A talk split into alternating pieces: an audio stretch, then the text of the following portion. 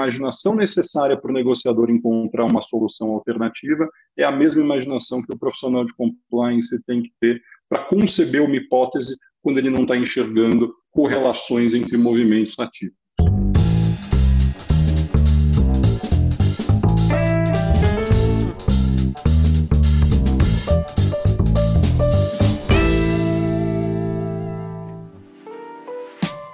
Olá, seja muito bem-vindo, muito bem-vinda ao LecCast. Eu sou Márcio Calai e o episódio de hoje está realmente muito especial.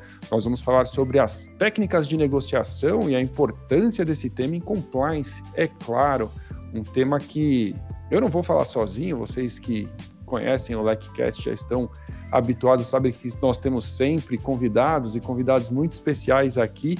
E hoje nós falaremos, falaremos com o Cícero Bucci, que é o diretor de, de ética e integridade para a América Latina na Salesforce. Antes da gente entrar no papo e, e realmente partir aqui para o tema da nossa conversa, eu tenho um convite, um convite muito especial para fazer para você participar da Compliance DNA. Na próxima segunda-feira, a LEC vai abrir as inscrições para a turma especial do curso de investigações internas corporativas, uma turma que vai trazer bônus, descontos, enfim, uma turma para quem quer realmente se desenvolver em investigações internas, estava esperando uma oportunidade, ela vai acontecer na próxima segunda-feira. E para celebrar essa turma, nós vamos apresentar a Compliance DNA, uma maratona de inspiração e aprendizado, onde você vai assistir ao caso Fábio, a investigação de assédio.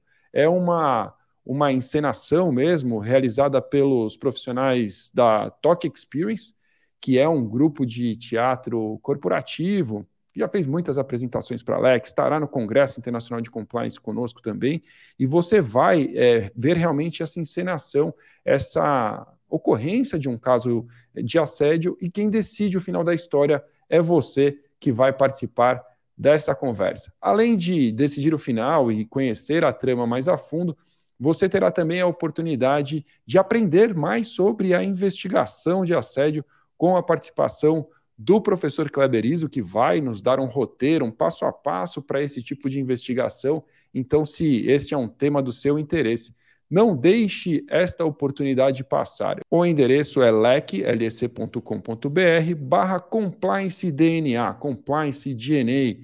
E, e dessa forma você vai fazer a sua inscrição e poderá participar deste evento gratuitamente. Cícero Butti, seja muito bem-vindo ao LecCast. É um prazer ter você aqui conosco nesta noite.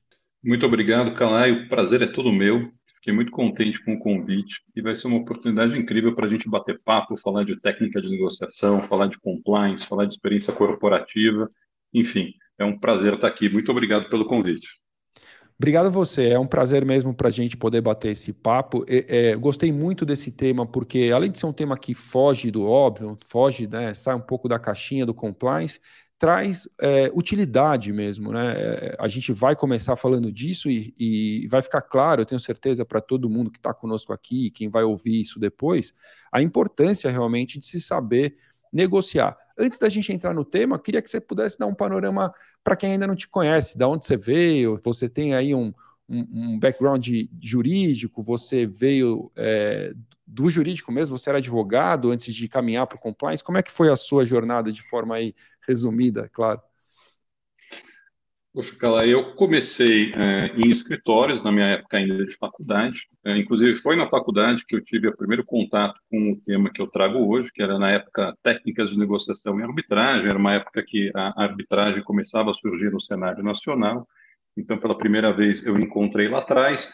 Mas eu continuei toda a minha vida é, em ambiente corporativo. Eu comecei no Unibanco, hoje está o Unibanco.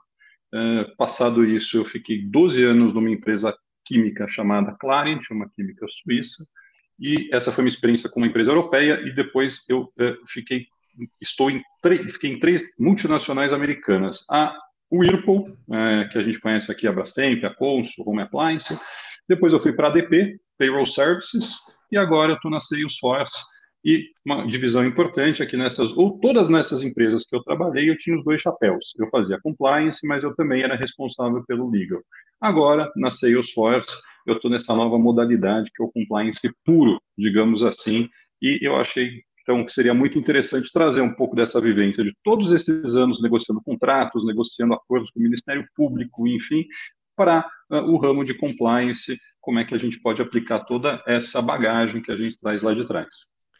Muito legal, cara. E, e assim, é, é, realmente mais comum, né? A gente falar de técnicas de negociação para os advogados. Acho que os advogados é, veem como uma novidade menor, faz parte mesmo da jornada é, do direito, você aprender a negociar, principalmente quando você está no ramo de contrato, você falou super bem, é, é, é onde você precisa brilhar nesse assunto. Mas a verdade é que todo ser humano precisa saber negociar. Essa é uma visão que eu tenho que nós somos todos vendedores. Essa é a verdade. Nós vendemos nós mesmos, nós vendemos ideias, nós vendemos, é, enfim, a defesa da ética, nós vendemos muita coisa durante nosso dia a dia e, e, não se trata de impor uma visão ou simplesmente de agir de forma persuasiva 100% do tempo. Isso seria um pensamento bastante simplista para quem pensa em negociação. Tenho certeza que tem muitas outras técnicas e muitos outros objetivos né, durante o processo para que você alcance realmente resultados. E aí você mencionou que, que durante a sua jornada jurídica você teve acesso aí a essas técnicas de negociação. Conta para a gente como foi esse contato, como você aprendeu é, a, a realmente negociar. É, basicamente, Calai, o que eu, eu, vou trazer aqui foi um material que eu entrei em contato há alguns anos, como chegar ao sim, do professor Roger Fischer, da Escola de Negociação da Harvard, isso que é dado tempo da faculdade. Eu realmente fiquei bastante impressionado com isso à época, e aí mais recentemente, para ser bem preciso, no ano de 2018, aí por curiosidade eu fui a Harvard e fiz, e hoje eles têm um programa é, específico que chama é, Programa é, de Negociação e Liderança, e aí fiz uma imersão é, específica nisso. E aí, como a gente estava conversando, né, como a sua barra é alta, né, eu vi você conversar com a Gabriela sobre é, profissionais de compliance que sofrem assédio, depois com o Alan sobre é, pessoas que comparando o montanhismo com o universo de compliance, mais recentemente o Tatal falando de assediadores que também podem ser vítimas, aí, puxa vida, o que, que eu vou trazer para o Calai que de alguma forma possa trazer novidade, possa trazer insights para a audiência? Então foi exatamente isso, é uma tentativa de associar algumas dessas técnicas que já são até consagradas é, no mundo da negociação e principalmente no universo acadêmico, e como é que a gente poderia utilizá-las, como é que nos serviríamos dela no universo do compliance. Então, essa é a minha, a minha provocação e, por que não dizer, a minha pretensão aqui nessa noite, tentar esticar esse universo da, da negociação para o nosso mundo do compliance. Cara, eu, eu, desde logo, né, quando o tema chegou, eu já comecei, a, a cabeça começa a acelerar como sempre, e já passou um monte de coisa para minha cabeça. Eu não quero começar a chutar aqui as coisas que me ocorrem, eu queria ouvir a sua teoria antes de mais claro. nada. Conta para a gente de modo geral, é, antes da gente entrar, pelo que a gente conversou, a gente vai dividir em quatro tópicos principais, que são os tópicos é, de acordo com a ordenação feita pela própria. Né, a, a, a, o que é proposto pela, pela, pelo treinamento de Harvard, mas de modo geral, né, olhando para técnicas de negociação e olhando para desempenho das atividades de compliance, o que, que você já pode adiantar, assim, que você vê de sinergias, de, de coisas similares, enfim, de, de utilidades para o processo de negociação dentro da operação de compliance? Perfeito, Calai. Basicamente, né, e você falou isso muito bem no começo, todos nós somos negociadores. Então, você imaginar que desde os diplomatas que estão empenhados em terminar com uma guerra, advogados que estão tentando fechar um contrato que representa milhões de dólares para suas partes, ou nós mesmos, quando vamos negociar a escolha de um restaurante com a esposa, ou a hora de dormir com o filho, todos nós estamos sempre negociando. Então, a negociação ela pode ser entendida como meio básico de influenciar a escolha de uma de outra, de uma outra parte. Então, na verdade, é, a negociação é, ela é, uma conversa, ela é uma comunicação bidirecional, é, quando os lados têm alguns interesses em comum e alguns interesses opostos. Então, essa técnica ela busca maximizar os interesses é, comuns e, de alguma forma, compensar, se sobrepor, entrar em acordo em relação aos interesses opostos. Então, basicamente, esse método, como é, você bem falou, é o método do professor Roger Fish e do professor William Uri, e chama método de negociação baseado em princípios.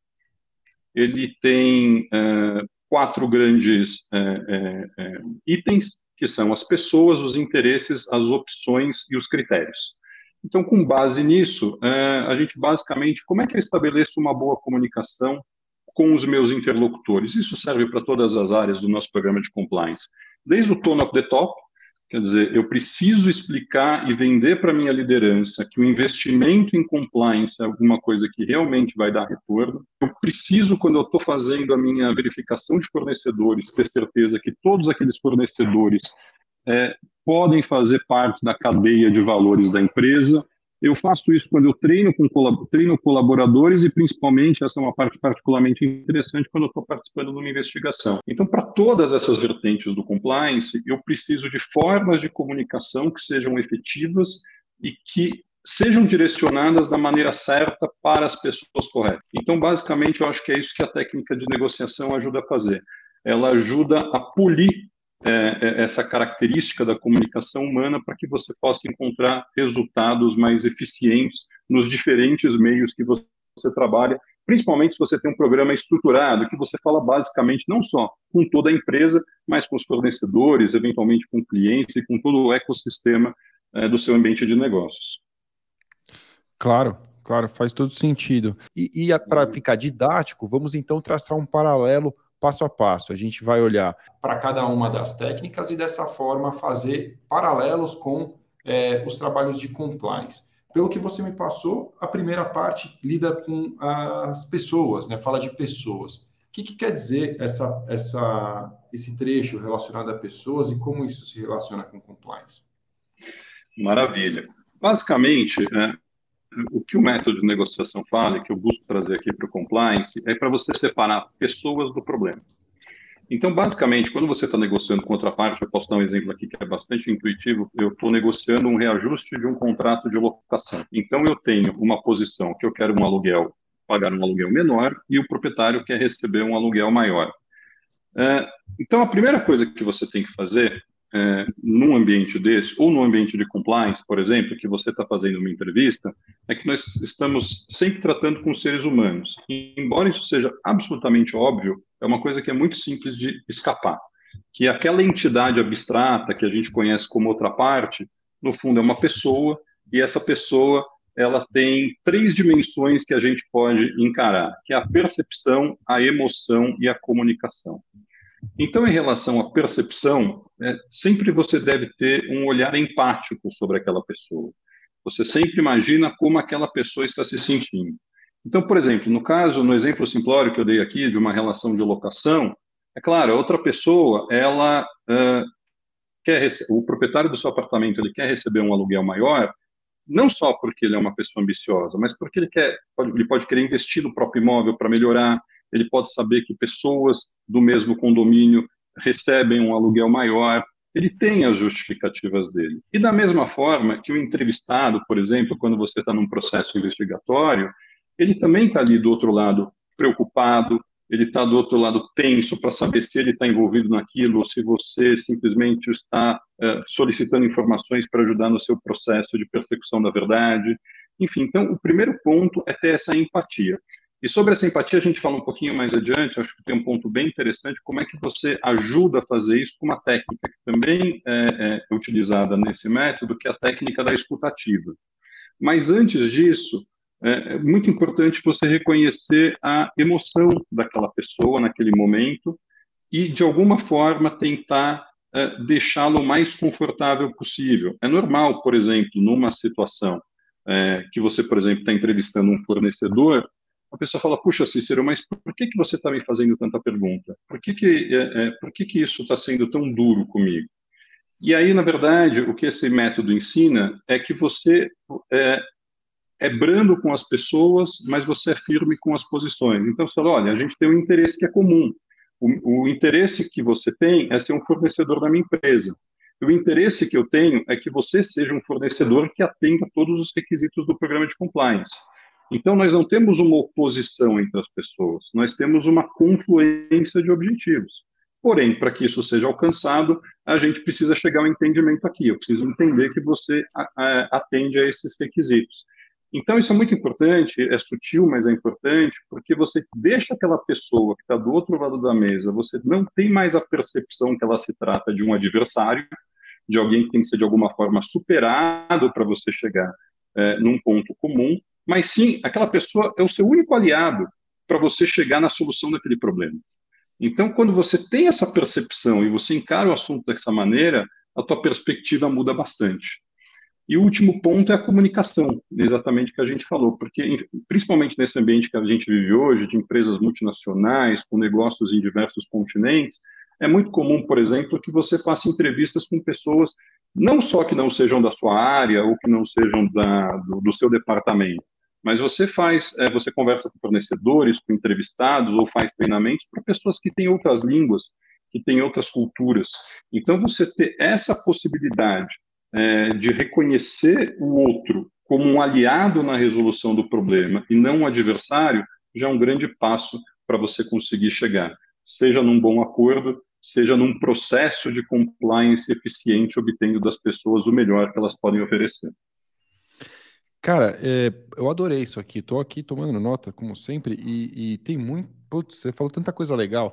É, a começar pelo, por esse lado da empatia, né? Isso é ponto de partida em muitas situações, mas você começar por, por tentar compreender qual é a posição da pessoa que está do outro lado, e você mencionou uma outra outro termo que me interessa muito, que é falar em justificativa. Então você falou em empatia, em justificativa e por fim na escutativa, é, que, que acho que a gente ainda pode abordar ainda um pouco mais porque é um tema realmente muito importante. Mas você, então, olha para aquela pessoa que está muitas vezes insegura num momento de tensão, você trata com empatia, você falou em ser brando com as pessoas, mais firme com a posição. Isso é muito. É assim, é, é, é de certa forma até elegante você parar para pensar, mas no final do dia, o que isso te traz é realmente é, tirar essa esse bloqueio, né? Eu, eu gosto muito de pensar sobre isso. Eu acho que as pessoas que se tratam como inimigos numa negociação que não necessariamente precisa caminhar para esse rumo, é, elas tiram, na verdade, é, diminuem suas chances de sucesso, né? As pessoas realmente não têm por que é, lutarem por algo se, na verdade, principalmente quando é uma negociação de um contrato, quer dizer, você vai celebrar um contrato, você vai estar junto com essas pessoas por mais tempo, você não deve criar realmente uma inimizade simplesmente porque não se trata de ganhar ou perder, as pessoas estão caminhando no mesmo sentido. Numa investigação, imagino que seja mais difícil, né? Você mencionou aquela pessoa que está insegura, pessoa que não sabe bem, mas por que, que você está sendo duro comigo e você tem que justificar justificar e tentar trazer ela de volta. Então, achei isso tudo é, muito interessante e acho que, é, pela experiência de vida que eu tenho, que não é muita, mas meus quarenta e tantos aí, o que eu percebo é que sempre que a gente usa a justificativa como um argumento, né, do explica o que está acontecendo, as chances de sucesso também aumentam demais, né? Então, dois pontos de muita importância: empatia e justificativa. Se a gente pensar nos nossos filhos, né, é, quando você explica porquê das coisas, a chance de sucesso aumenta. Eu já falei aqui isso aqui outras vezes, quando a gente fala com os advogados, o que me ocorre sempre são a, a, as fundamentações no universo jurídico. Então, é, no contrato, a gente tem, por exemplo, os considerandos. Os considerandos do contrato cumprem um papel de justificativa. Estamos aqui por conta dos considerandos, que né, é, dão um pano de fundo, um cenário para o que vai ser contratado. O juiz que vai julgar ele vai ter toda a fundamentação antes de chegar no dispositivo, na conclusão. Isso ajuda o jurisdicionado ali, a pessoa que está tendo uma decisão favorável ou contrária, a compreender o que está acontecendo. Então, dois pontos de extrema importância, é, Cícero, achei muito legal. É, tem mais alguma analogia que você acha que cabe em relação a isso e compliance ou vamos para o próximo ponto? Não, eu acho que, que, é tão, que é tão bacana, é tão gostoso essa, essa, essa dinâmica da conversa fluida, né? Que eu me atrevo aqui, a gente poderia, é, porque isso fala muito com o que a gente está conversando agora, é, antes de falar de escutativa, é, a gente podia conversar um pouco sobre interesses mesmo, né, que é essa questão da justificativa que você falou, que talvez que é o segundo método, né, que basicamente o interesse significa que você não, não deve se concentrar nas posições, você deve se concentrar nos interesses.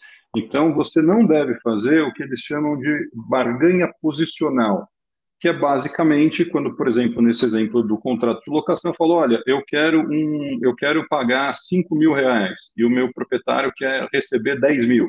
E aí o, o proprietário fala, não, então tudo bem, então você pode pagar 9.950. Eu falo, não, tudo bem, eu vou pagar 5.050. E aí você vai nessa barganha posicional lenta, desgastante, que em geral quem é, consegue melhores resultados é quem tem uma postura mais áspera, mais agressiva, e aquele que se preocupa mais na preservação do relacionamento acaba saindo prejudicado. Isso aparentemente pode parecer uma grande estratégia, bom, então eu vou ser duro nas minhas negociações. Só que isso causa um ressentimento na outra parte, principalmente se a gente está falando de relações a longo prazo, que pode, ao final, você ganha uma batalha, mas você perde a guerra. De repente, dali a um ano, quando vocês têm que sentar para negociar o contrato de novo, o proprietário ou locatário fala, olha, não preciso mais, eu já tenho outra pessoa. Então, você ganhou no varejo, mas perdeu no atacado. Então, acho que isso é muito interessante. Eu tenho alguns exemplos aqui, que são exemplos que vai desde um exemplo mais clássico até um exemplo mais elaborado. Eu gostei muito dessa sua abordagem, que realmente faz todo sentido, né? O storytelling, ele fala é, com a imagem visual das pessoas, ele ajuda na memória, na, na memória e na compreensão do tema. Então, por exemplo, um exemplo muito simples são duas pessoas brigando numa biblioteca, uma que abra a janela e outra que feche a janela. E elas permanecem brigando até que uma hora uma bibliotecária interrompe e fala, mas o que está acontecendo aqui? Sendo que a posição de um é fechar a janela e a posição de outro é abrir. E o que quer abrir a janela fala, não, aqui está abafado, está muito quente. E o que tem a posição que quer fechar a janela fala, não, mas tem uma corrente de ar aqui que está insuportável para mim. Então a bibliotecária vai lá, fecha a janela e abre a outra, que não faz corrente de ar e está resolvido o problema. Então, quer dizer, o interesse dos dois era convergente, mas limitado àquela posição, eles jamais chegariam a um acordo. Então, esse é um exemplo bem singelo, mas que pode ser aplicado a outras tantas é, é, situações. Eu peguei aqui como um exemplo o acordo de paz entre o Egito e Israel, o acordo de Camp David, de 1978. Então, só para dar um rápido histórico aqui, também para não cansar a nossa audiência, esse acordo aconteceu porque há mais de 10 anos antes, em 1967, houve a famosa Guerra dos Seis Dias, que foi uma guerra entre é, Israel e algumas nações árabes, é, na qual, após seis dias, enfim, foi uma guerra relâmpago, é, Israel saiu é, vitoriosa e com algumas conquistas territoriais. E, basicamente, essa negociação se arrastou por cerca de 10 anos. Por quê? Porque Israel acabou ficando com a península do Sinai, que pertencia ao Egito. Uh, e o Egito queria, como é, é, é, pedra fundamental da sua posição, a devolução daquele território, que era um território histórico do Egito, que já tinha, desde os romanos, existia um problema de territorialidade, para eles era absolutamente imprescindível retomar o controle da, da, da, da península. Por outro lado, Israel não podia permitir, porque seria uma ameaça permanente à existência, à paz, você ter ali é, na sua fronteira um inimigo é, é, com alto potencial militar.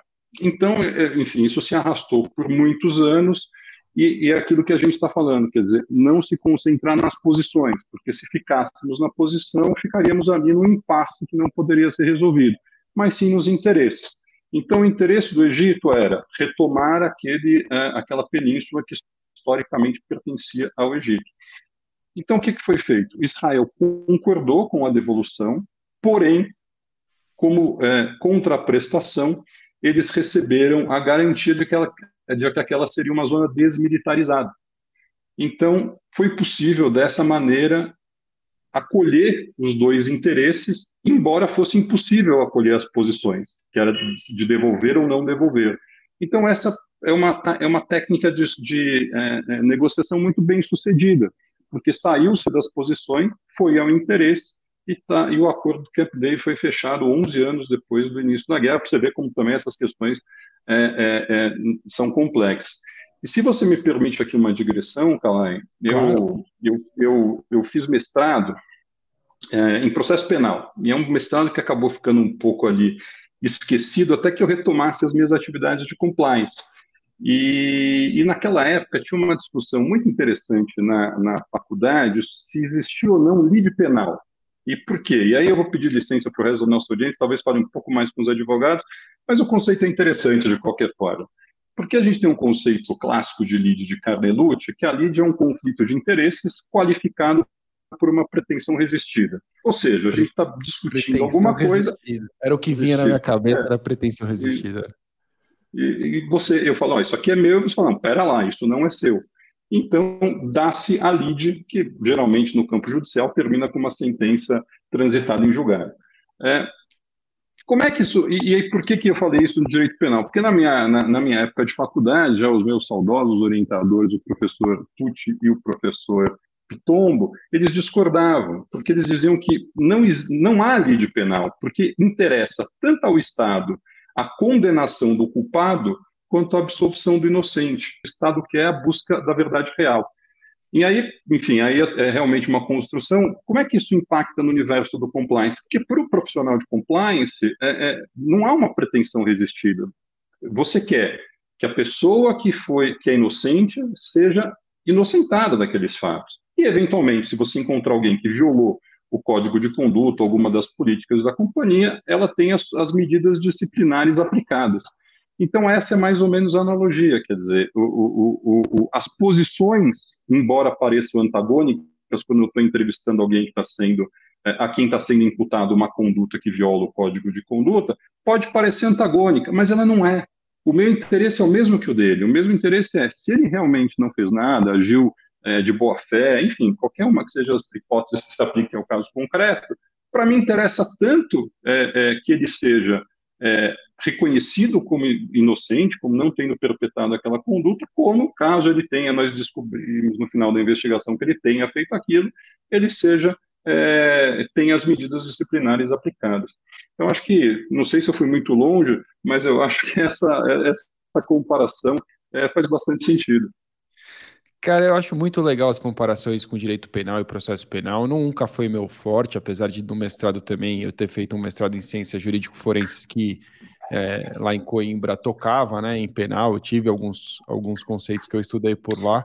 Mas eu gosto muito das comparações com compliance sempre que a gente fala das medidas punitivas, porque no final do dia é o que faz o processo penal, né? Entre outras coisas, aplicar uma pena, aplicar uma punição, e de certa forma tem algum momento que isso também vai acontecer em compliance. Então, cabe realmente muitas analogias e achei interessantíssimo, nunca tinha pensado sobre isso. Realmente, né? É, é, não existe uma pretensão resistida, não é objetivamente ali o que está sendo discutido no processo penal, não é eu quero punir, ainda que. É, via de regra, né, a promotoria vai buscar uma condenação na maior parte dos casos e o advogado de defesa está ali dizendo que não, um vai dizer que houve, outro vai dizer que não houve o fato ali, ou, ou enfim, ainda que tenha havido o fato, não é algo que, que mereça uma punição. Mas, de fato, para o Estado não existe realmente né, uma pretensão resistida é, óbvia, e, e, é um pensamento muito, muito interessante mesmo, trazer essa analogia para o compliance. Outra coisa que, que você falou, e talvez seja o objeto central dessa questão de interesses, é não focar nas posições, mas sim nos interesses. E isso daí, na verdade, né, você para para pensar, é aplicável ao mundo, né, não é aplicável só às técnicas, é aplicável em muitas situações.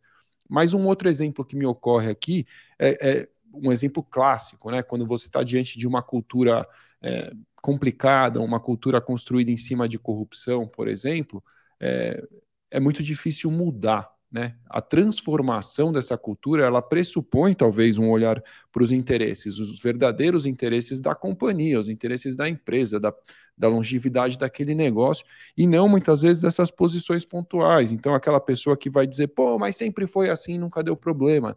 Não se trata de discutir isso, se trata de discutir um interesse maior. Você não quer ter emprego amanhã? Você não quer que essa empresa tenha um futuro próspero pela frente? Você não quer que isso mude? Não quer que a gente caminhe para o mesmo sentido? É muito difícil que a pessoa diga que não que ela quer viver na, né, no, no, na ilegalidade, fazendo atos, é, de, enfim, atos de corrupção, algo nesse sentido. Então acaba sendo um elemento de convencimento muito interessante pensar nos interesses comuns, né, dessas partes que podem realmente se afinar e não nessa coisa de bater um pé em cima daquilo que sempre foi assim, ou enfim, é, outras situações em que, em que o olhar ele é afunilado, né? A gente acaba olhando para o pedacinho, né? Ao invés de pensar, ter um olhar mais macro. Depois disso, a gente vai para as opções. O que isso quer dizer? Olhar para as opções. Basicamente, é, é, é, uma coisa muito interessante, mas sobre isso que você falou, Calais, se você me claro. permite, é, é, é, é, super importante mesmo essa questão, né? E tem, e, e, falando, voltando um pouquinho nas pessoas, né, é, isso mesmo, quer dizer, você conseguir criar uma conectividade com, com o outro para que ele perceba exatamente isso, que no fundo, embora nós talvez estejamos em posições que pareçam ser antagônicas no primeiro momento, que os nossos interesses exatamente são os mesmos. São interesses que a nossa empresa seja bem conceituada, que quando você fala onde você trabalha, as pessoas te olhem com admiração e não de alguma outra forma, que você tenha é, intrinsecamente a, a, sensação de que você está colaborando com um ambiente de negócios saudáveis, não só dentro da sua organização, mas com a sociedade. Então faz, faz absolutamente todo sentido. Né? E nisso até trouxe uma, uma dica aqui que eu estava é, pesquisando, que eu achei super interessante. Tinha uma, tem uma técnica muito simples que o Benjamin Franklin usava quando ele estava falando com o interlocutor e estava numa situação um pouco difícil. Ele pedia, ele fazia o seguinte: ele falou assim, você me empresta tal livro?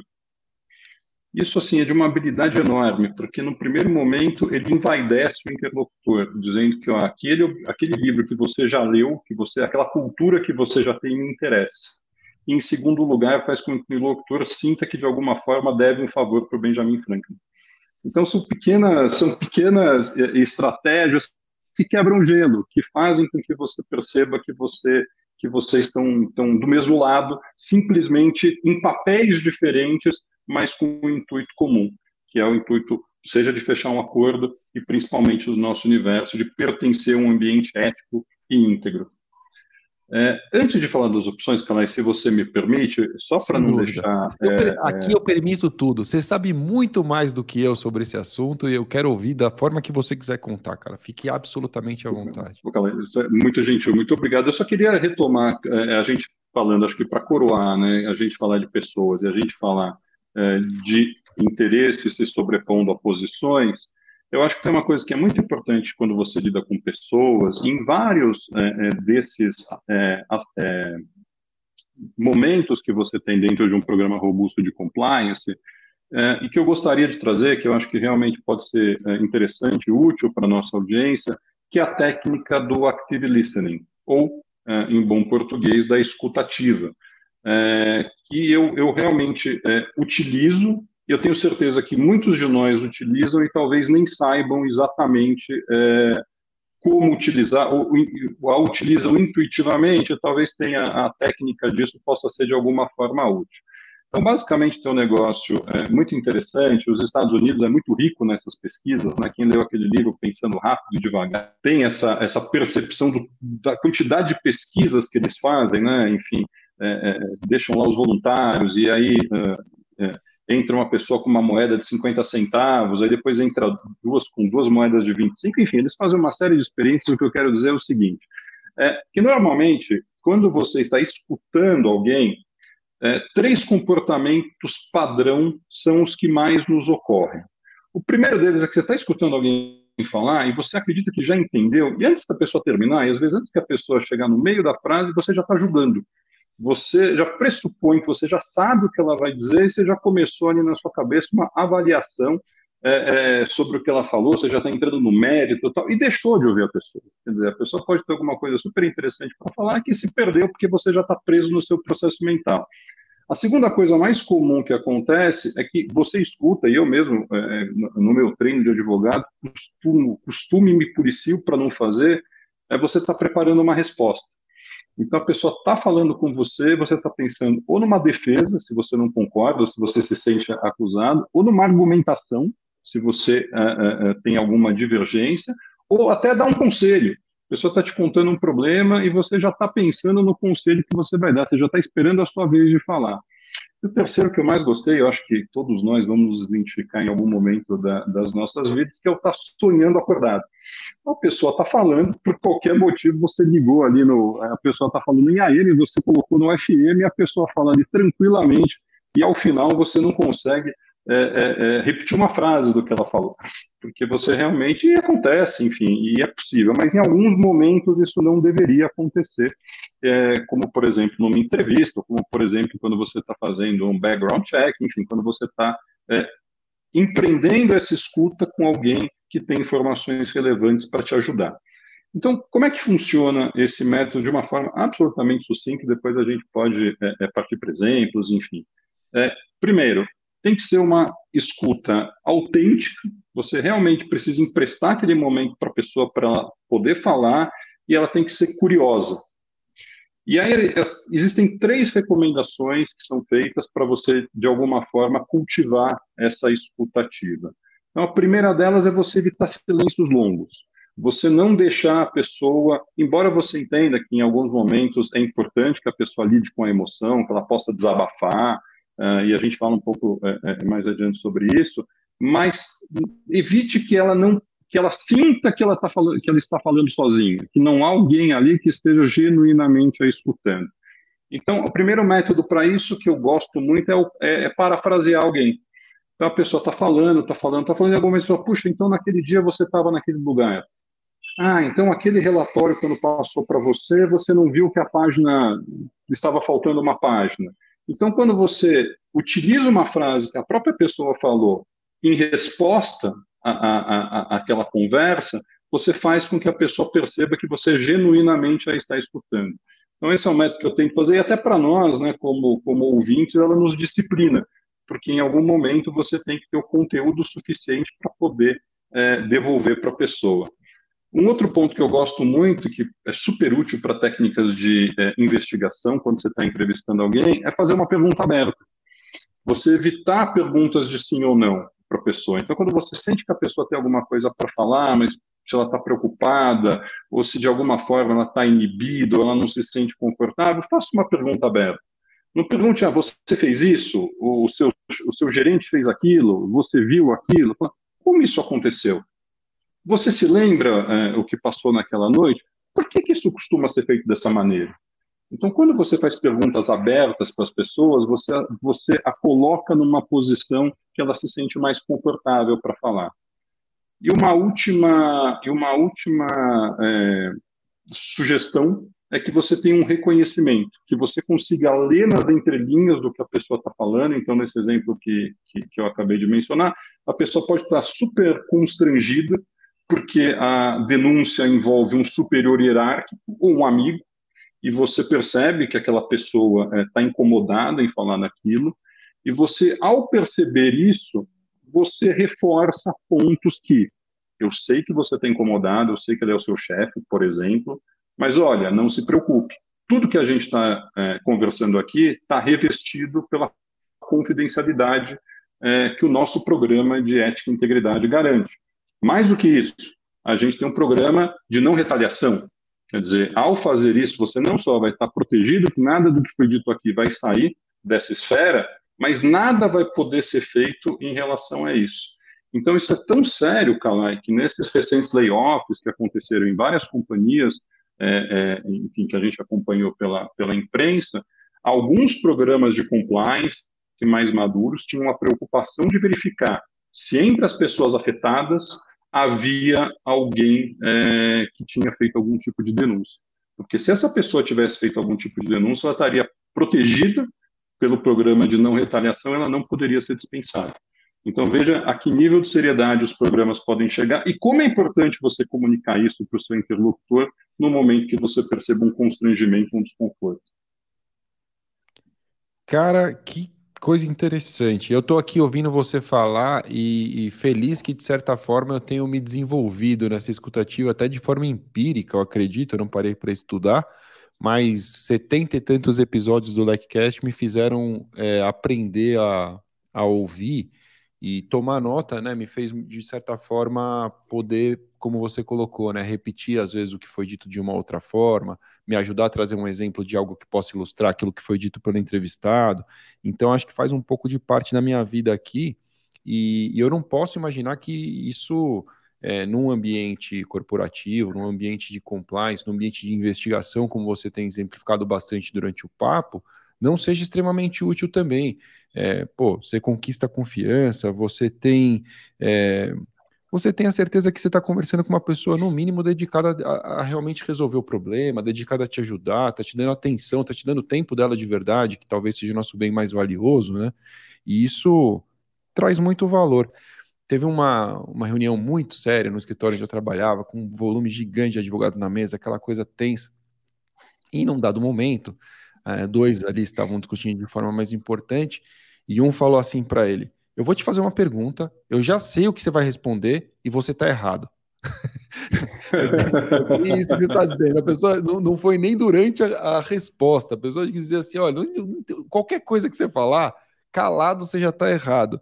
E é uma escuta nadativa, né? E, um, e uma chance de que essa conversa evolua para um acordo, ela diminui bastante. Exato. E, e às vezes até perceber que aquele é um momento que talvez seja o único momento que a pessoa que está carregando aquela informação por muito tempo é, é, uma informação sensível, porque talvez é, se relacione com uma violação né, às políticas da empresa. Ela não pode falar porque talvez o, o, o, as pessoas com quem ela normalmente é, reportaria estão envolvidas, então você percebe que tem até um movimento de catarse daqui. A pessoa quer falar e ela precisa falar, as pessoas se emocionam, e, e é o teu papel, né, de sempre lembrar que tem uma pessoa ali do outro lado é, com sentimentos e, e, e, e genuinamente está interessado é, é, em obter a opinião dela e fazer com que ela se sinta ouvida, é, para além do programa de compliance, claro, com a intenção de ter uma, uma solução, uma medida disciplinar, uma correção de procedimento interno que evite aquela conduta, mas principalmente de acolher aquela pessoa que está corajosamente é, entregando informações que podem ser úteis para a melhoria do nosso programa de compliance. Então, é absolutamente a ver tem tudo a ver. E bacana esse exemplo que você deu, Calai, porque na verdade essa pessoa aí, ela não, não é nem que ela apenas não, não exerce a, a, a escutativa, mas ela já tem ali um minor report. Ela já viu o futuro, já decidiu e já vai prender. É verdade, cara, é verdade. Não, e era um cara fantástico, né? Eu acho que ele fez isso para chocar. Eu não duvido que ele tenha feito isso de maneira a tornar a pessoa é, tirar ela do conforto, né? Eu, eu, li isso depois, né? Depois de alguns anos, olhando com mais cuidado para aquela situação e um cara extremamente inteligente que ele jogou xadrez, né? Eu acho que a pessoa que estava do outro lado estava muito confortável na situação e ele falou: agora eu vou tirar esse cara do conforto. Então vou dizer para ele que eu já sei que ele está errado, que não importa o que ele fala que está errado. E, e aí ele realmente ficou sem resposta, porque ele falou assim: bom, então se calado eu estou errado, nada tem a dizer. E aí isso criou um clima que eu acho que foi o que ele tentou fazer ali, mas enfim, aí são outros 500, né? E, e, e aí, é, não sei se esse é o nosso, nosso momento, mas talvez falar das opções. Esse é o, seria o próximo claro. passo? Vamos nessa? O que, que seriam essas opções? É, na verdade, é uma coisa bem legal, é, que o método sugere o seguinte, cria, crie sempre uma variedade de possibilidades antes de decidir o que fazer. Então, é, a gente discute posições é, e discute interesses. Mas uma parte fundamental para que você consiga chegar a uma boa solução é a criatividade. Porque se você faz uma barganha posicional e essa barganha ela vira uma guerra de trincheiras, né? você avança centímetros aqui, outra parte avança centímetros aqui, e vocês não enxergam é, é como isso pode ser solucionado dessa forma, cabe muito, e aí varia de caso a caso, que uma das partes ou ambas as partes tenham uma solução criativa. Então, é, é, isso é muito importante do ponto de vista dos negócios. Quer dizer, você tem aquela terceira opção, você, tem, você quer a opção A, a outra parte quer a opção B, e você chega uma opção C que, de alguma forma, é, consegue fazer a convergência entre os interesses das partes. Então, esse é no método. Eu pensei assim, puxa vida, mas como é que a gente pode usar isso é, no compliance, né? É, basicamente, é, a minha impressão é que você consegue utilizar isso porque quando você, e aí é, é, é bastante específico para os nossos movimentos de investigação, né, é que você possa utilizar a tua experiência, o teu conhecimento do negócio da empresa, dos processos da empresa e, ao perceber uma conduta que não é típica, a perceber que alguém está fazendo alguma coisa esquisita, você consiga ter a criatividade, a imaginação, o que, que essa pessoa está fazendo? Porque na nossa experiência de investigador, nem sempre as condutas são típicas. Né? Quer dizer, isso em geral acontece de alguém que também conhece o business, também conhece o negócio e ao longo de muito tempo percebeu que tem uma falha ali. E ela justamente busca se aproveitar dessa falha, de, seja de processo interno, seja de governança que a empresa tem é, para cometer uma violação.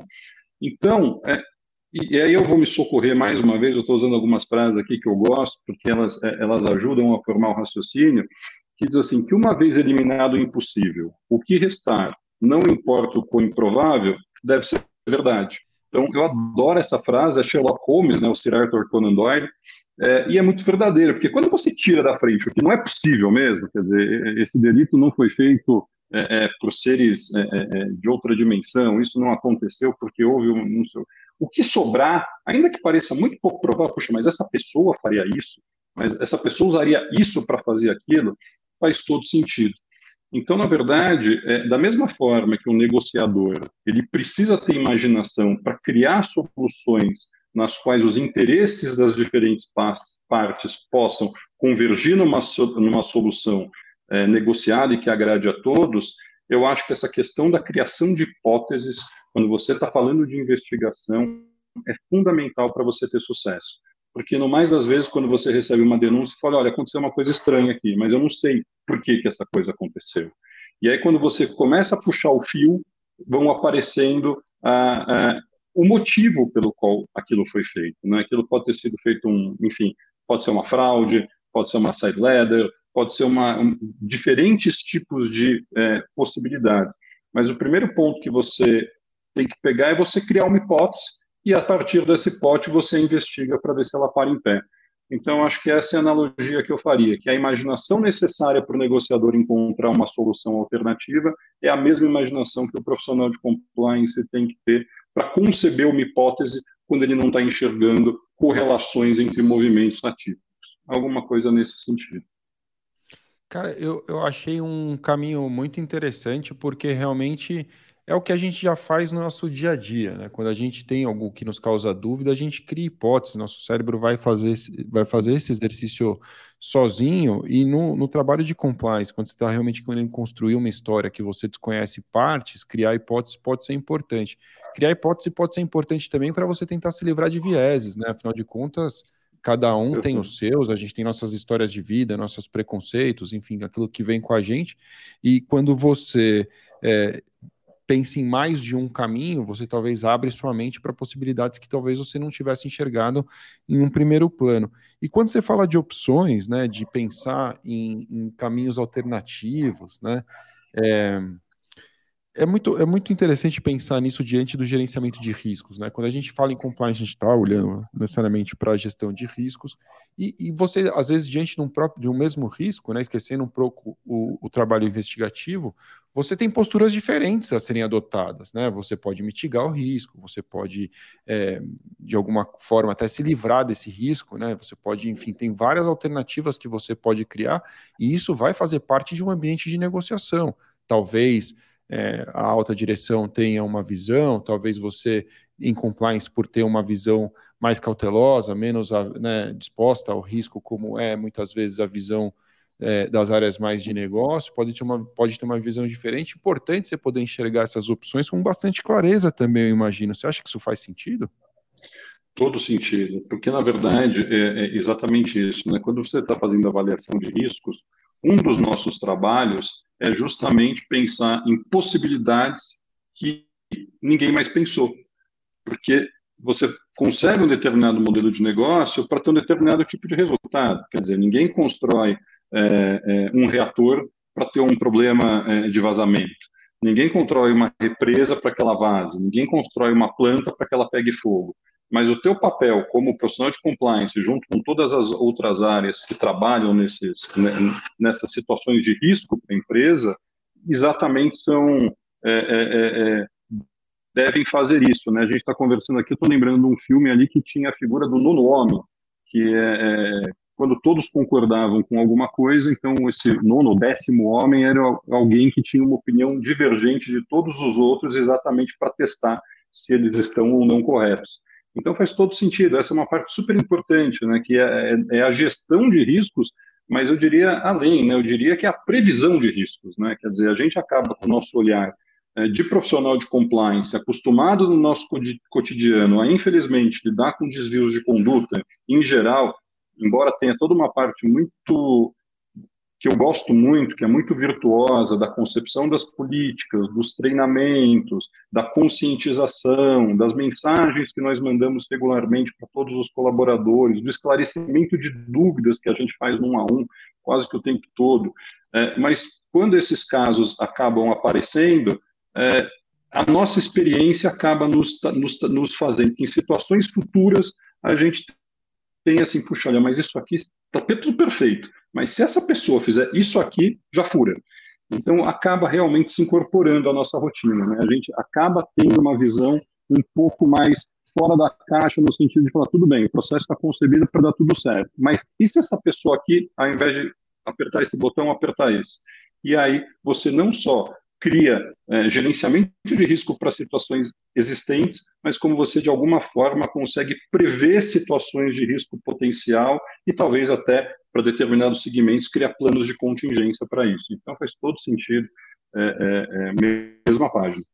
Como saber numa negociação, né? Se, e, aí a gente está falando de, por exemplo, a contratação de um terceiro, seja um intermediário, um fornecedor, né? É, numa negociação, nesse caso, eles vão querer demonstrar que eles têm um programa de compliance, e aí o contratante ou aquele que vai ter o risco, né? no caso de uma intermediação, eu, eu sou a empresa que vou ter um intermediador falando em meu nome, às vezes com um órgão de governo, com, um, enfim, com funcionários públicos, né? O que, que, você pode dizer nesse processo de negociação? Tem o que, que o que, que você acha que são elementos importantes para ajudar você a saber se esse programa de compliance é levado a sério?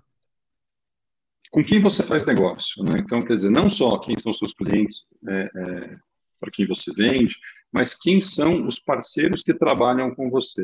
E aí, Carla, eu vou puxar aqui da minha memória uma conversa que eu tive 20 anos atrás com um CEO alemão, e a gente estava conversando, e era alguém com quem eu tinha uma profunda admiração, foi meu chefe, inclusive meu chefe direto, durante muitos anos, e eu estava perguntando para ele, falei, puxa, é, é, o que o senhor acha que é tão diferente aqui no Brasil que não é na Alemanha, por exemplo, né? Puxa, e aí eu pensei que ele fosse falar uma é, é, enormidade de temas, porque realmente são países muito diferentes. Pensei que ele fosse falar da comida, que ele fosse falar do futebol, que ele fosse falar da violência, que ele fosse falar do trânsito.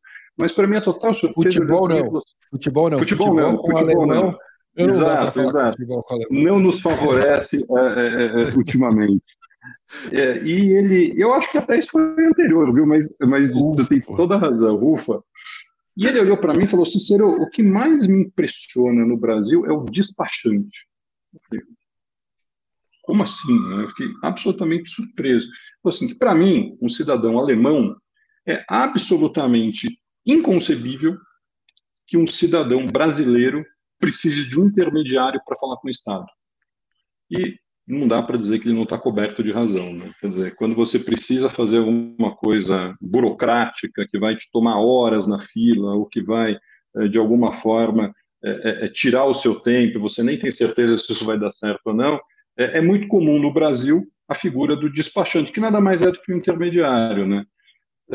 porém, isso cria um terrível, pode criar problemas terríveis para a empresa, porque aquela pessoa fala em seu nome então, o primeiro ponto que eu acho que é absolutamente essencial é que você tenha um bom programa, e, e às vezes os programas de compliance acabam não sendo tão criteriosos nisso, é, de verificação de quem são os seus fornecedores, quer dizer, quem são os sócios, qual que é o passado desses sócios, eles tiveram outras empresas, como essas empresas acabaram, como está essa empresa, é, houve é, é, é, envolvimento em algum processo criminal, em algum escândalo de corrupção, essa empresa tem código de conduta, e aí respondendo mais especificamente a questão, essa empresa que você está negociando, não só de fornecedor, mas essa B2B, ela tem um código de conduta? Esse código de conduta está acessível na internet, ele é fácil, ele tem um código de conduta de fornecedores. É, quando você vai ler o contrato, tem cláusulas de compliance? Então, quer dizer, você tem alguns indícios é, você pode fazer uma pesquisa dessa empresa para saber se ela teve nos últimos 5 ou 10 anos envolvida é, em algum escândalo de corrupção. Quem são os sócios dessa empresa? De onde eles vieram? Então, quer dizer, você tem sim alguns mecanismos que te permitem ter uma leitura mais próxima e mais atenta de com quem você está negociando. Seja com o teu cliente, seja com os seus fornecedores e seja na criação do teu ecossistema, é, para que você tenha sempre é, empresas e pessoas que comunguem dos seus valores. Eu acho que isso é essencial, porque, na verdade, o, o, o, é, o comboio tem a velocidade do barco mais lento. Né? Se você tiver um barco mais lento ali no final, todos vão ter essa velocidade. Então, é muito importante que você te, estejamos todos na mesma página. Grande frase: o comboio tem a velocidade do barco mais lento. Muito, Ou fragata, aí você vem perder os, os plurais náuticos. Mas é um pensamento muito, muito importante mesmo, né? Onde está o elo fraco, né? Não é onde está o, o, elo, o elo forte necessariamente. Exato. E, o, e aí, o nosso tempo está explodindo aqui para variar quando o papo é bom. Puxa, já, que bom, hein? É bom que o papo passa. Pelo menos para mim está passando muito pra rapidamente. Eu tenho um monte de pergunta para a gente fazer aqui, estou poupando para a gente não deixar de falar de todos os elementos. É, claro, vamos para o último. O elemento final que eu tenho aqui, é, você trouxe para mim como critérios, e aí você até listou ju justiça, equidade, respeito, integridade e transparência, o que desde lá, desde já já realmente traz muita, né, muita sinergia, muita similaridade, muito um caminho bem comum ao caminho do compliance. Mas conta para gente como isso funciona no processo de negociação e a analogia que te ocorre. Perfeito. Quer dizer, no processo de negociação, é, basicamente, se você conseguir ter alguma métrica, algum padrão objetivo para entender que aquela negociação foi bem sucedida ou foi má foi, foi mal sucedida, ela é fundamental, porque aí você tem um critério que te permite ser duro com o resultado que você busca atingir, mas mais brando com as pessoas. Quer dizer, você não precisa ter uma, uma situação posicional inflexível para chegar em determinado resultado, uma vez que aquele resultado está claro para as duas partes. Então, por exemplo, eu preciso é, efetuar essa venda por determinado valor. Então, se eu conseguir chegar naquele valor, pode ser o momento que eu não precise mais desgastar a relação com outra parte. Então, isso dá uma segurança para todas as partes envolvidas na negociação. E o que eu pensei no ponto de vista do compliance, é exatamente como alguns critérios, como, por exemplo, é, integridade e transparência, só para pegar dois se eu tiver. Então, onde que elas entram? Né? A integridade entra na construção de políticas é, claras que se apliquem a todos os colaboradores. Então, um código de conduta ou as principais políticas que aquela empresa tem. E a transparência, ela implica que todas as pessoas que são submetidas àquele código de conduta tenham a possibilidade de fazer uma denúncia caso percebam que haja uma violação. Então, esses são critérios objetivos. Então, o meu programa de compliance é transparente. Por quê? Porque qualquer pessoa que percebeu alguma coisa tem um canal, inclusive, é, é, para que ela se manifeste de forma anônima, se assim ela desejar, e faça aquele reporte. Um outro que eu gosto muito, eu acho que é muito importante para que o programa de compliance tenha credibilidade perante os colaboradores da empresa, que na verdade são público-alvo, né? Quer dizer, se os meus colaboradores não acreditarem que aquele programa de compliance é efetivo, ele já não funciona. Então, eu falaria aqui, por exemplo, de justiça e equidade, onde você garante é, que medidas disciplinares sejam aplica aplicadas de forma equitativa para todos aqueles que praticaram determinada conduta, e que isso não seja jamais modulado, por exemplo, por posição hierárquica. Então, você descobre que você tem uma cadeia que vai ali desde o chão de fábrica até o diretor, e, e, todos estão pactuando com uma determinada conduta, e você aplica a medida disciplinar mais rigorosa na ponta e aplica ali uma, um, uma advertência verbal no diretor. Isso quebra o programa, porque as pessoas deixam de acreditar na equidade na justiça que aquele programa proporciona para a empresa e para os seus funcionários.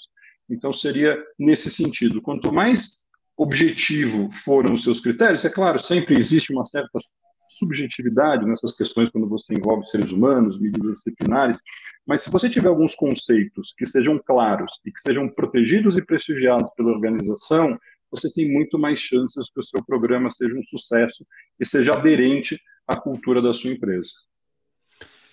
Muito bom. Eu, eu percebi que eu não te fiz a melhor pergunta. Quando você respondeu, ficou claro o que você quis dizer. Então, na verdade, a questão dos critérios está é, tá associado justamente a você determinar, no caso da negociação, quais são as vitórias, né?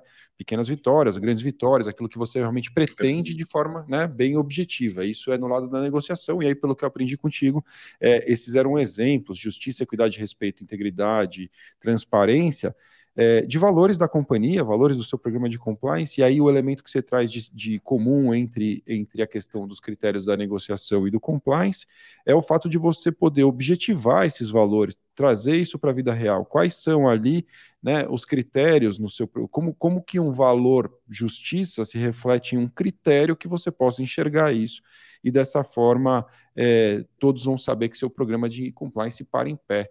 Entendi corretamente? É isso mesmo, né? Perfeito, é, é exatamente isso que ela falou. Inclusive, colocou de uma maneira muito mais clara. É exatamente isso: é você ter é, elementos substantivos que te permitam avaliar aquilo de uma maneira que cada vez menos você dê margem à subjetividade. Então, como são dadas as medidas disciplinares? Olha, para determinada conduta, ou é, se todos cometeram a mesma conduta, a mesma medida disciplinar vai ser aplicada. Ou, é, se houve alguma sutileza, alguém fez e alguém não percebeu, então que medidas disciplinares diferentes, caso seja o caso, possam ser aplicadas. Então, esses são critérios de justiça, são critérios de equidade que a empresa decide privilegiar quando coloca no seu programa de compliance e você tem uma métrica objetiva que te ajuda, né? Porque muitas vezes fica há uma certa subjetividade em algumas questões, né? Qual é o nível de culpa, qual é o nível de conhecimento? Então nem sempre é possível ao longo de uma investigação você determinar aquilo com total precisão. Nem sempre você tem todos os elementos que te garantam saber daquilo de forma completa. Mas ao ter critérios objetivos, você diminui essa subjetividade e permite que o programa de compliance seja mais assertivo e principalmente mais justo. Cara, você sabe que isso dá um, um papo muito legal para um próximo episódio, eventualmente, para falar só disso, porque eu, eu né, acompanhando o Compliance Mastermind da LEC já há alguns anos e os executivos que por lá transitam, essa é uma discussão que não tem um ponto final, né? Quando a gente fala, por exemplo, de código de consequências, né? Ou até de criar um histórico de entre aspas, para quem não está vendo, estou fazendo aspas com os dedos aqui, tá? Mas entre aspas, uma jurisprudência, né? Um, um histórico dos, das decisões tomadas por um órgão decisório, no caso de punições, para que justamente é, pau que bata em Chico, bata em Francisco, como diz o, o, o, o ditado popular, para que você é não isso. tenha realmente esse tratamento diferente. E é algo que eu já percebi que tem posições para todos os lados, não, claro, em relação à justiça que isso possa trazer, mas, é, enfim, são muitas objeções para a gente colocar aqui, mas apenas uma delas, para que não deixar também qual é o dilema que eu estou me referindo, é quando a gente fala assim, aí eu vou criar esse histórico todo, eu não vou poder fugir da regra porque daí a regra vai ser ainda mais objetiva. Mas é. será que eu vou precisar fugir da regra em algum momento? Por quê? Não porque eu quero pre eh, prestigiar alguém ou não, mas porque, pelo outro ponto que você colocou e colocou muito bem, que as coisas nem sempre são idênticas, né? É, o, o belo do direito, e, e, e, nesse caso, né, do, fala do direito por conta é, da origem, talvez, né, desse pensamento é, de julgamento, do, do, pensamento de se fazer uma avaliação e uma punição, é, é, que as histórias são diferentes. No meu primeiro ano da faculdade de Direito, tinha, tinha um cara sentado ao meu lado, nas primeiras aulas da primeira semana, eu estava ali, não sabia o que eu estava fazendo lá ainda, no Mackenzie, 1998. O cara falou assim para o professor: professor, já entendi tudo aqui, eu sou engenheiro formado e eu estou fazendo o seguinte: eu comecei a criar um sistema que vai pegar todos esses fatos que vocês estão falando e vai sair um julgado, ele vai ser uma decisão, precisa de juiz.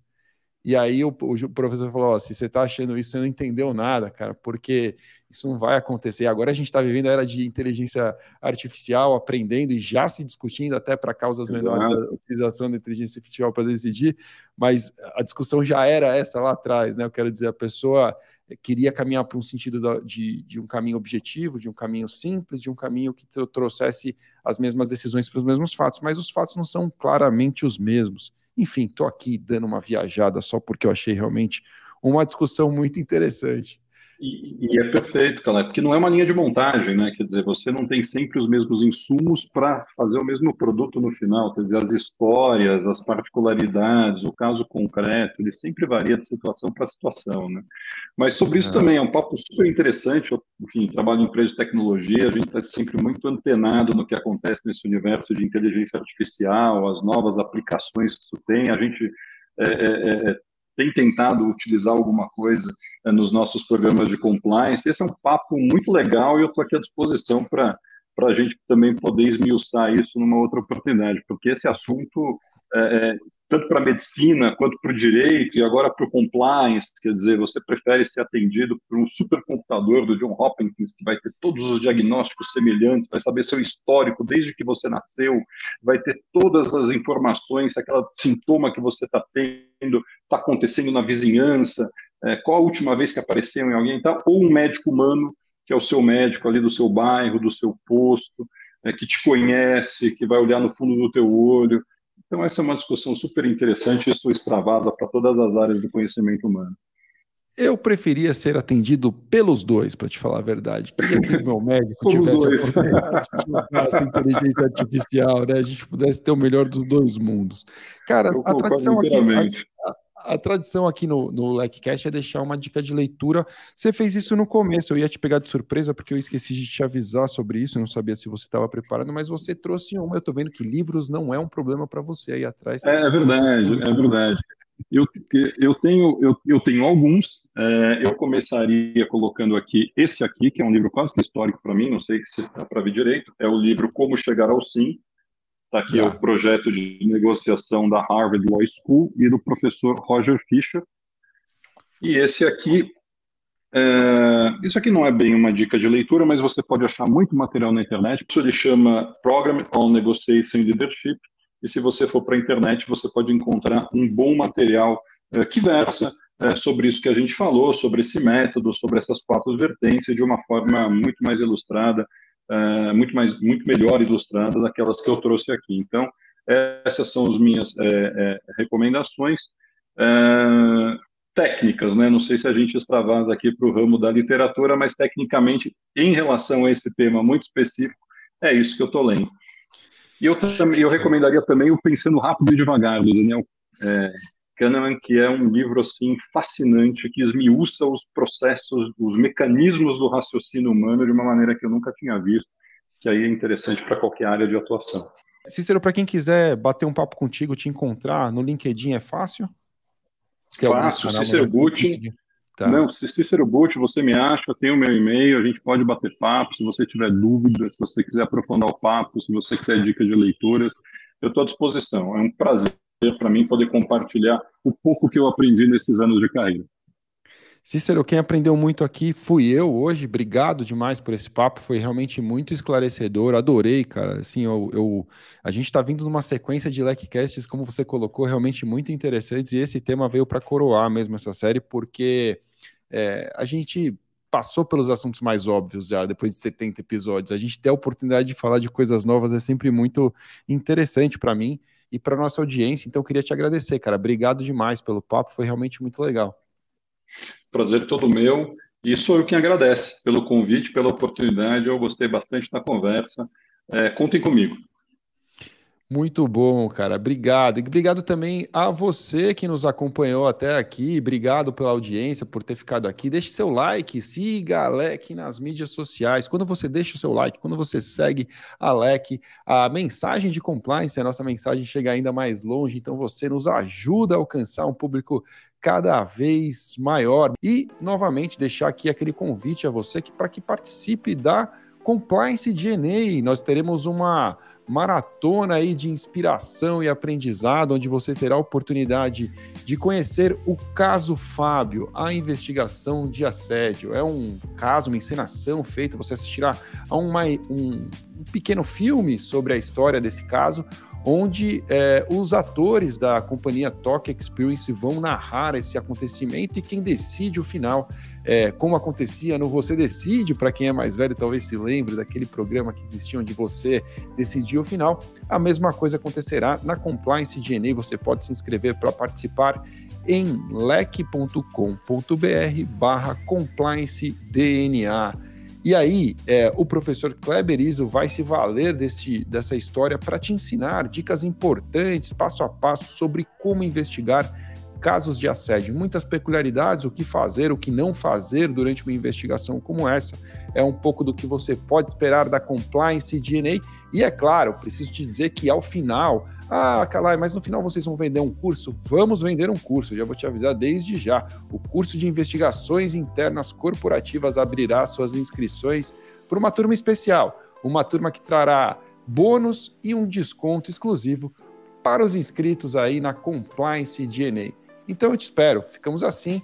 Você deve acessar leclec.com.br barra compliance DNA, compliance DNA e fazer a sua inscrição. É gratuito e vai ser muito, muito bacana te encontrar por lá. Tá bom? Obrigado